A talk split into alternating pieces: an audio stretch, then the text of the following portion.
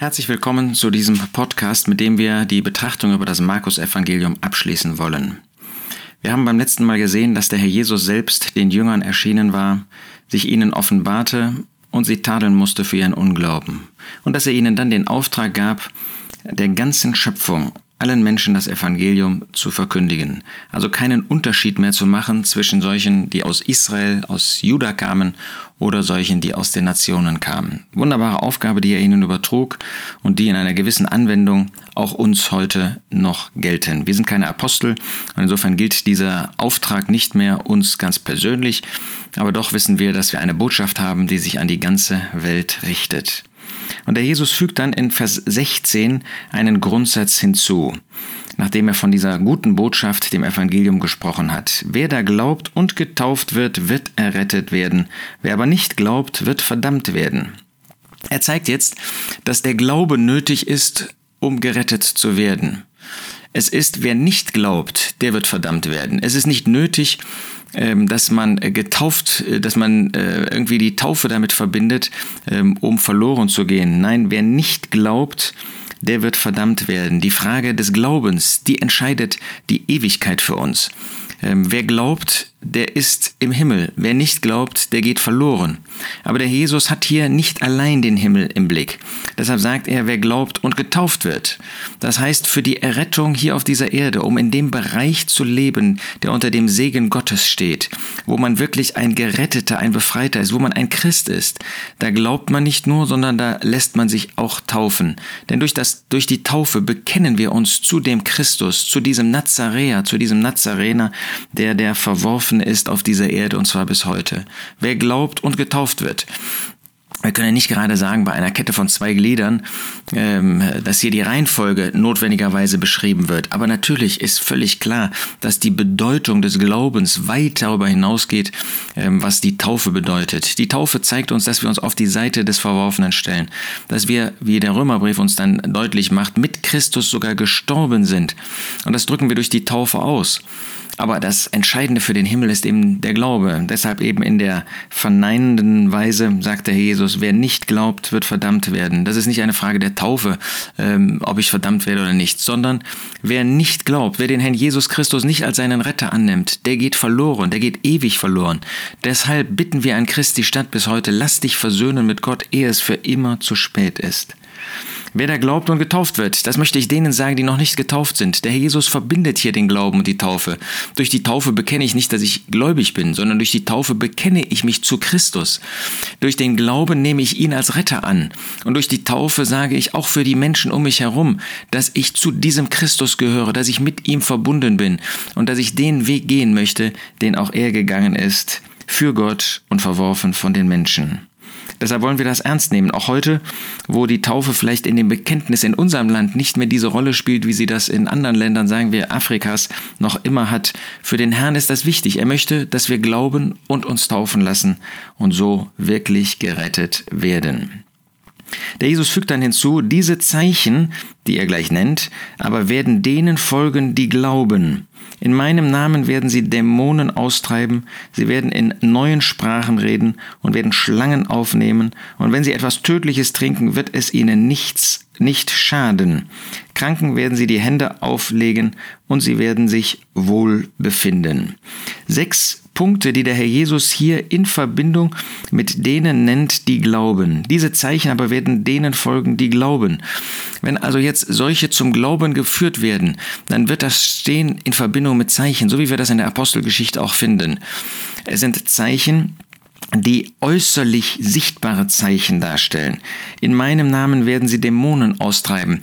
Hier geht es nicht darum, dass Dämonen ausfahren. Das gibt es auch heute noch. Auch heute äh, gibt es Menschen, die besessen sind und die befreit werden von Dämonen. Aber hier geht es darum, dass es durch Menschen geschieht. Heute geschieht das allein durch Gott.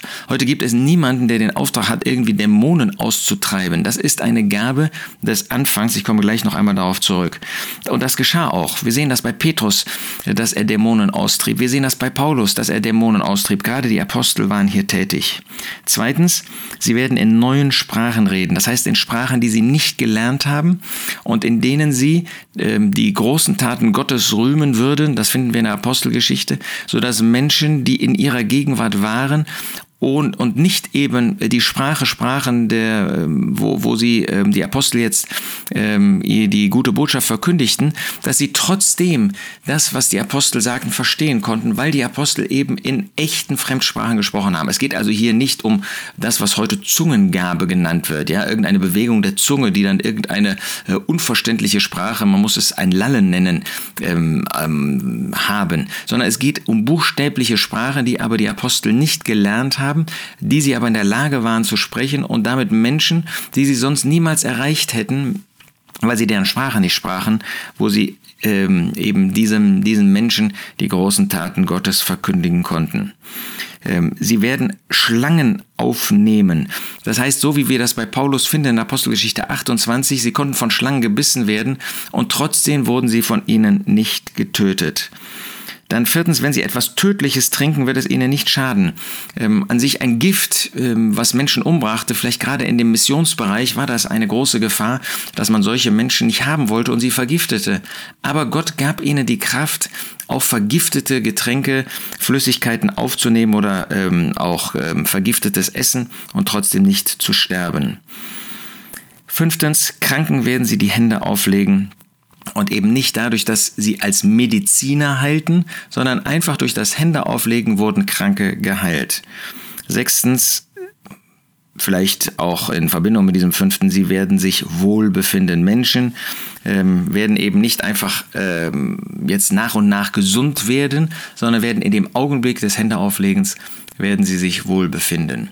Nun gibt es ja heute, wissen wir, in der charismatischen, in der Pfingstbewegung solche, die gerade das Sprachenreden und das Dämonen austreiben ähm, zu ähm, einer neuen ähm, Form wieder gebracht haben. Nun nicht das Sprachenreden, denn das, was sie sprechen, ist keine echte Sprache, sondern es ist ein Lallen.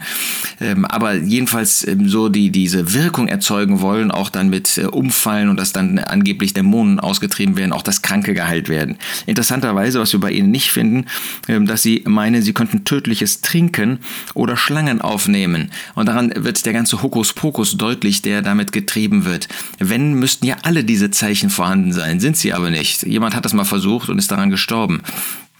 Nein, das ist eine Gabe des Anfangs gewesen. Wir finden in Hebräer 2, dass ausdrücklich schon in der Vergangenheitsform davon gesprochen wird, dass das Zeichen des Anfangs waren. Wir wissen aus Hebräer 6, dass es Zeichen sind, die eigentlich in das tausendjährige Reich hineingehören, die Gott aber für eine kurze Zeit am Anfang der christlichen Zeit, als er das Neue, was er gegeben hat, wo er das, was er selber auch gegeben hatte, nämlich den jüdischen Gottesdienst und das Gesetz für die Juden, wo er das beiseite gesetzt hat und wo es damit eine gewisse Autorisierung gab, dass jetzt die gute Botschaft eben verbunden war mit echten Zeichen, also wirklich nachweisbar Menschen, die krank waren und geheilt wurden, nachweisbar Sprachen, die echt existierten und in denen sie gesprochen haben, nachweisbar, dass äh, da Schlangen wie bei äh, Paulus an die Hand gingen und trotzdem äh, die Apostel nicht daran starben. Das, was wir heute haben, ist im besten Fall Hokuspokus ähm, bis hin zu satanischen Erscheinungen. Da kann man nur raten, dringend raten, die Finger davon zu lassen, sich damit nicht zu beschäftigen, sich damit nicht eins zu machen,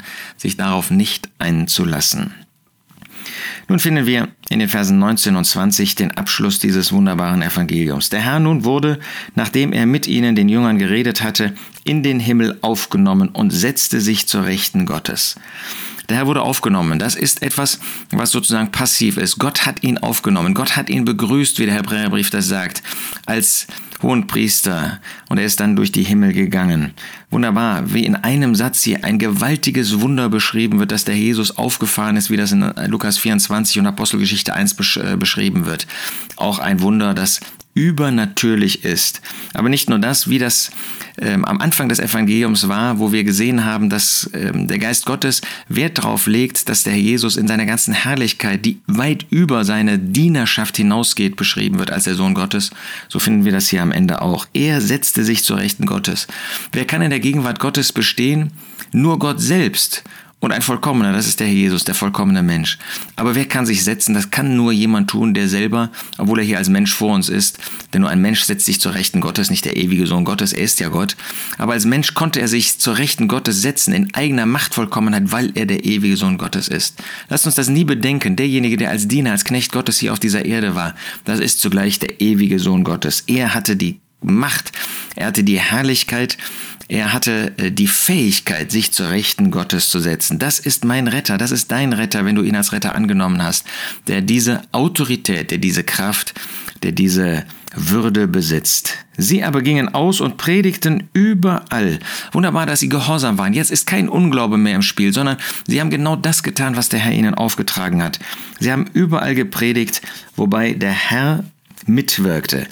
Hier ist es nicht der Geist Gottes. Normalerweise finden wir, dass der Geist Gottes wirkt, dass es in der, Geist, in der Kraft des Geistes Gottes ist. Aber hier ist es der Herr, der wirkt, mitwirkt und das Wort bestätigte durch die darauf folgenden Zeichen. Genau das ist eingetreten, was der Herr Jesus vorhergesagt hat. Und diese Zeichen bestätigten, dass die Botschaft der Jünger erstens von dem Herrn war, zweitens von Gott war und dass sie die Autorität besaßen, die der Herr ihnen gegeben hat.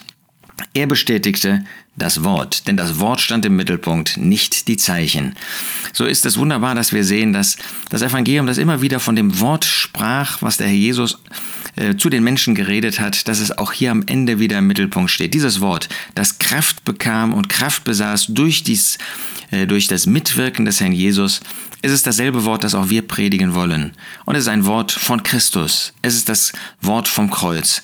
Und das ist das, was wir haben. Ein Wort von dieser einzigartigen Person, die ewiger Gott ist und doch Mensch geworden ist und jetzt als verherrlichter Mensch zur Rechten Gottes thront, ohne je aufzuhören, Gott zu sein. Ihm sei die Ehre von Ewigkeit zu Ewigkeit.